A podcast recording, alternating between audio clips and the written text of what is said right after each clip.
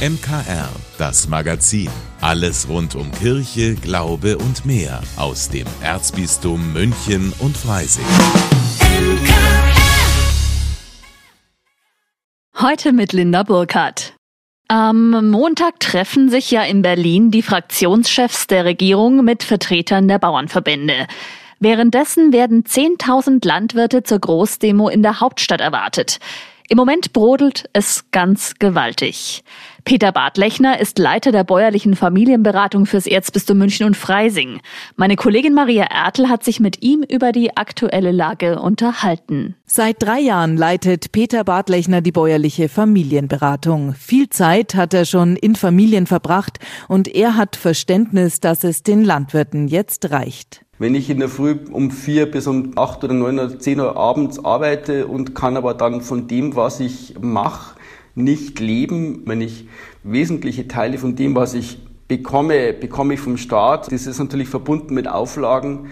Also ich glaube, dass das äh, nicht wirklich gesund ist, weil jeder möchte ja erstmal von dem leben können, was er halt arbeitet. Wertschätzung ist gefragt, aber Peter Bartlechner sieht auch den Druck, unter dem die Landwirte stehen und woher er kommt. Dass der 30-jährige Landwirt überlegen muss, baue ich jetzt noch einen Stall für ungefähr eine äh, knappe Million in der Bürokratie gibt es immer wieder neue Auflagen und das verändert sich zum Teil, glaube ich, in der Geschwindigkeit, mit denen die Landwirte und Landwirtinnen kaum Schritt halten können. Ein Druck, der sich auch auf den Menschen, auf die Psyche auswirkt. Das erfährt er in den Beratungsgesprächen auf den Höfen. Dieses Thema Depression, das nimmt aus meiner Sicht deutlich zu.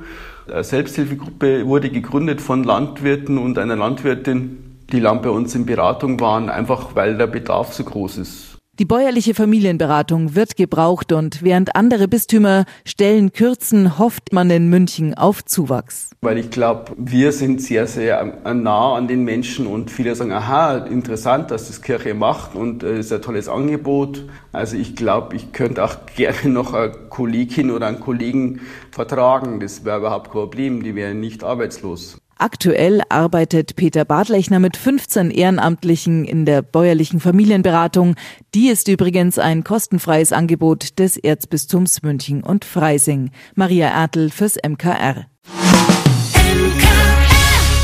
München trauert um den Kaiser. Damit sich alle Einwohner von Franz Beckenbauers Geburtsstadt noch verabschieden können, liegen in der Stadt mehrere Kondolenzbücher aus. Neben einem Kondolenzbuch im Eingangsbereich an der Säbener Straße, im FC Bayern Museum in der Allianz Arena und in der Hofkapelle der Residenz befindet sich auch eines in der zweiten Etage des Rathauses. Hier haben sich bereits einige Menschen eingetragen. Das ist ein großer Teil von meiner Jugend und von meinem Leben. Und wir vielen sind jetzt sehr traurig, dass er von uns gegangen ist. Er hat mir schon viel bedeutet, vor allem was er dann für Deutschland getan hat, dass er die WM hierher gebracht hat. Ich habe ihn von klein auf erlebt. Der hat gerade richtig Fußball gespielt, da war ich ein Bub und habe mich dafür interessiert.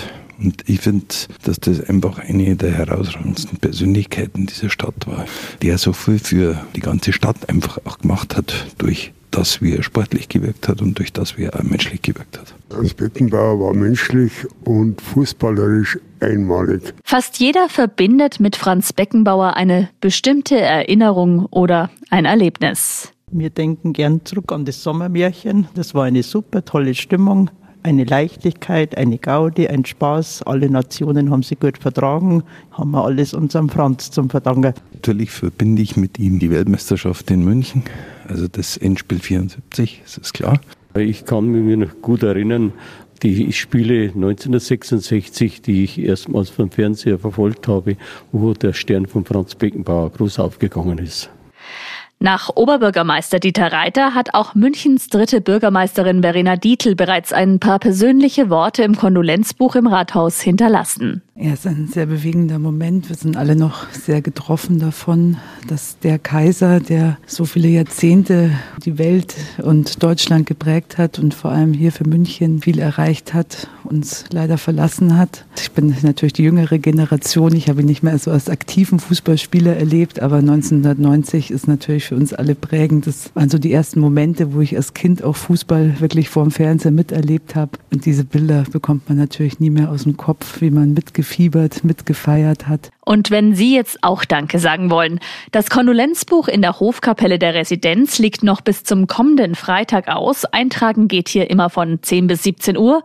Und wer es nicht in die Stadt schafft, auf der Homepage des FC Bayern gibt's ein Kondolenzbuch in digitaler Form.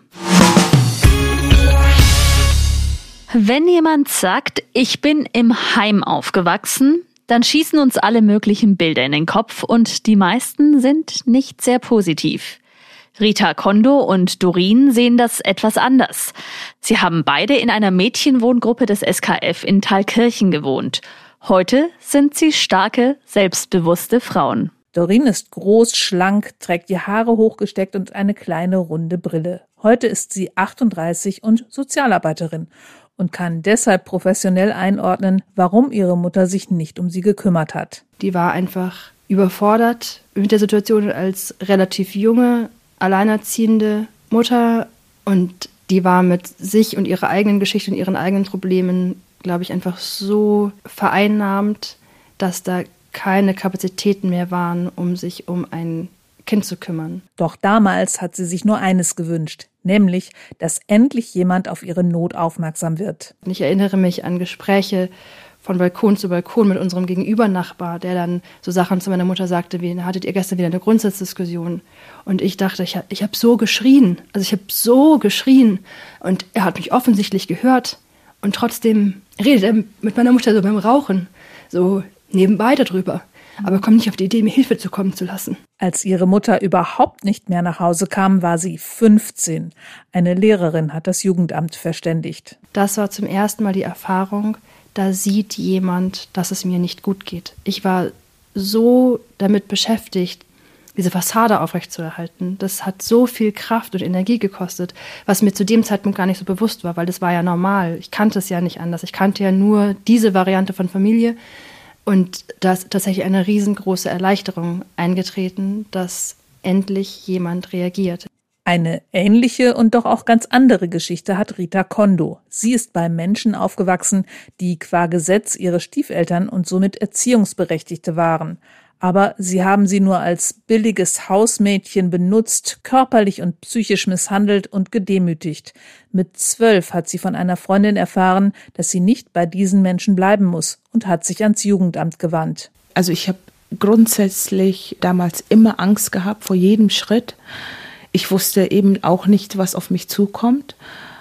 Und durch diese ganzen Erlebnisse hatte ich kein Vertrauen mehr in Erwachsene, in die Menschheit. Aber auch sie hat die Erfahrung gemacht, dass sie ernst genommen wird, dass ihr jemand zuhört und auf ihrer Seite ist. Aber ihre Gefühle sind noch eine ganze Weile Achterbahn gefahren. Ja, das ist auch passiert, dass dann auch mal so Stühle fliegen.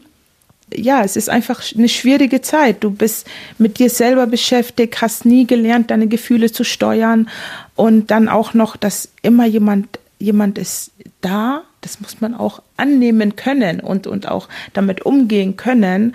Und äh, das konnte ich damals nicht. Heute sagen beide, die Zeit in der Einrichtung war eine schöne Zeit. Weil, wie gesagt, da ist immer jemand da, du wirst nicht geschlagen, du bist einfach geschützt. Das war einfach so vielleicht einer der klarsten Schnitte, die es so in meinem Leben gab. Ich glaube schon, dass ich da ganz viel sortieren konnte und ganz viel nachholen konnte und da einfach ein, ein Stück Heilung passiert ist. Zwei Geschichten, die nochmal gut ausgegangen sind. Brigitte Strauß für das MKR. Ja, und wenn Sie mehr von den beiden hören wollen, in der neuen Folge von Total Sozial erzählen wir Ihre Geschichte. Heute Abend nach dem Gottesdienst ab 19 Uhr hier im MKR oder jederzeit online unter münchner-kirchenradio.de und natürlich überall, wo es Podcasts gibt. Am Sonntag beginnt die Gebetswoche zur Einheit der Christen. Dringend nötig, sagen viele, weil die Ökumene noch lange nicht so weit ist, wie sie sein sollte. Aber was ist das eigentlich genau, die Ökumene? Stichwort Kirche. Heute die Ökumene, erklärt von Ordinariatsdirektor Armin Wouters. Ökumene ist ein griechisches Wort, meint ursprünglich die ganze bewohnte Erde, ist zu einem Fachbegriff geworden, und bezeichnet die Suche, Gestaltung, das Bemühen um eine verbindende, verpflichtende Gemeinschaft unter allen, die an Christus glauben. Es gibt kein Handbuch, wie mache ich nun Ökumene, weil die Spaltung unter den Christen an sich das Unnormale ist. Und jetzt diese Spaltung zu überwinden, braucht Gespräche, braucht Theologie, braucht gemeinsames Erleben, des anderen, deswegen auch geistliche Ökumene, zu wissen, der andere meint es auch ernst, hat seine Gottesdienstform, braucht gemeinsames Agieren, Handeln, das gehört auch zur ökumenischen Bewegung, gerade im sozialen Bereich. Also das miteinander zu tun, was man miteinander tun kann, ohne die Unterschiede zu verwischen und kontinuierlich daran zu arbeiten, dass diese Unterschiede nicht trennend, sondern bereichernd werden. Stichwort Kirche im Münchner Kirchenradio. Von A wie Ambo bis Z wie Ziborium.